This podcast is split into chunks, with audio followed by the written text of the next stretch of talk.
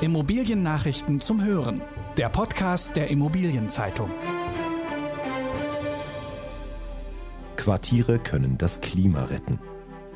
Die Share Deal Reform kommt. Royal Bum stellt seine deutsche Tochter ins Schaufenster. Diese Folge wird gesponsert von der Berlin Hüb. Als Innovationstreiber versteht sich die Berlin Hüb als verantwortungsvoller Immobilienfinanzierer, der sichere und stabile Finanzprodukte bietet, gleichzeitig nachhaltig agiert und neue Märkte auslotet. Weit und breit gebündelte Erfahrung, Verantwortung und Innovationskraft. Quartiere können das Klima retten. Die Bundesregierung hat sich zum Ziel gesetzt, den Gebäudebestand bis zum Jahre 2050 klimaneutral zu machen. Um dieses Ziel zu erreichen, darf man nicht nur auf der Ebene einzelner Häuser denken, sondern muss Quartiere in den Blick nehmen. Davon sind Experten überzeugt. In einem Quartier können zum Beispiel Geothermieanlagen unter Gemeinschaftsflächen erschlossen werden und aus Abwasserkanälen lässt sich Wärme ziehen. In Deutschland gibt es eine Fülle von Quartieren, in denen bei Energieversorgung und Mobilität neue Dinge ausprobiert werden. Im Eltingviertel in Essen werden Häuser nachträglich an das Fernwärmenetz angeschlossen. In der Lincoln-Siedlung in Darmstadt wird Carsharing angeboten, um die Bewohner zu animieren, zumindest ihre Zweitwagen abzuschaffen. Auch der Gesetzgeber begünstigt Quartiere. Das neue Gebäudeenergiegesetz legt fest, dass nicht mehr jede einzelne Immobilie die energetischen Anforderungen erfüllen muss. Es reicht, wenn sie auf Quartiersebene eingehalten werden. Mehr über die ökologischen Vorteile von Quartiersentwicklung lesen Sie in der aktuellen Immobilienzeitung mit dem Titel Das Quartier liefert beim Klimaschutz die Lösung. Die Share Deal Reform kommt. Lange wurde über sie diskutiert. Nun begibt sie sich auf die Zielgerade. Die Reform zur Besteuerung von Share Deals soll am 1. Juli in Kraft treten. So berichten es Insider. Bislang müssen Unternehmen erst dann Grunderwerbssteuer zahlen, wenn sie mindestens 95 Prozent der Anteile an einer Gesellschaft kaufen, die Immobilien hält. Häufig ist es in der Praxis so, dass der Käufer zunächst nur bis knapp unter dieser Grenze bleibt. Die restlichen gut 5 Prozent behält der Verkäufer oder ein Co-Investor kauft sie. Mit dem neuen Gesetz soll die Grenze auf 90 Prozent sinken. Der Staat geht davon aus, dass dann bei Verkäufen von Gesellschaften öfter Grunderwerbsteuer anfällt. Rechtsanwalt Esfandia Korami bremst allerdings diese Erwartungen.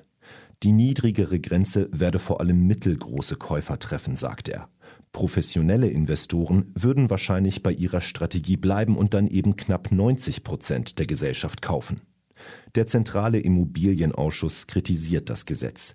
Es belaste die gesamte Wirtschaft, gerade jetzt in einer ohnehin schwierigen Zeit. Royal Bum stellt seine deutsche Tochter ins Schaufenster. Der niederländische Baukonzern Royal Bum will sich künftig auf seine Kernmärkte Niederlande, Irland und Großbritannien konzentrieren. Ein Verkauf des deutschen Ablegers ist möglich. Es sei keine Vollintegration der seit 2007 zum Konzern gehörenden deutschen Gesellschaft mehr geplant, teilt Royal Bum mit. Royal Bum Deutschland zählt knapp 900 Mitarbeiter und betreut hierzulande circa 30 Projekte, wie etwa das Zalando Hauptquartier und das Bürohaus Edge Grand Central in Berlin. Das laufende Geschäft soll von einem möglichen Verkauf unberührt bleiben. BAM Deutschland hat sich jüngst selbst von zwei Töchtern getrennt. BAM Facility Services geht an Strabag Property and Facility Services. Und das auf Gesundheitsimmobilien spezialisierte Unternehmen BAM Swiss gehört künftig zum Baukonzern Implenia. Der Frankfurter Büromarkt erholt sich leicht.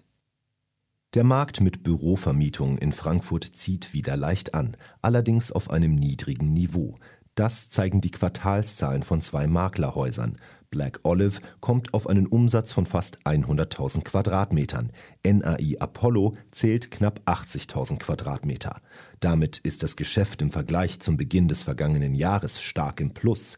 Der 10-Jahres-Schnitt wird aber noch deutlich verfehlt. Das aktuelle Ergebnis liegt ein Viertel darunter.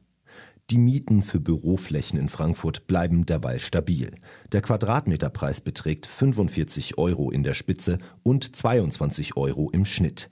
Gestiegen ist aber das Ausmaß leerstehender Büroflächen. Dort summiert sich die Quote auf gut 8 Prozent. Das sind zwei Prozentpunkte mehr als im Vorjahr. Petrus Advisors erhöht den Druck auf die Arealbank.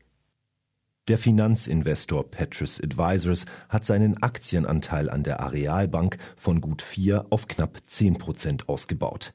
Gleichzeitig verlangt Petrus von dem Wiesbadener Immobilienfinanzierer, dass dieser drei seiner acht Aufsichtsratsmandate neu besetzt, darunter das Amt der Vorsitzenden. Dieses hätte eigentlich noch bis zum Jahr 2023 Maria Korsch inne. Es ist nicht das erste Mal, dass Petrus versucht, Druck auf die Arealbank auszuüben. Bereits seit über einem Jahr drängt der Hedgefonds auf strategische Änderungen bei der Ausrichtung des Geldhauses, das im vergangenen Jahr einen Verlust von 75 Millionen Euro vor Steuern verbucht hat. Einkaufszentren leiden unter dem zweiten Lockdown. Den Mietern in Einkaufszentren geht langsam die Puste aus.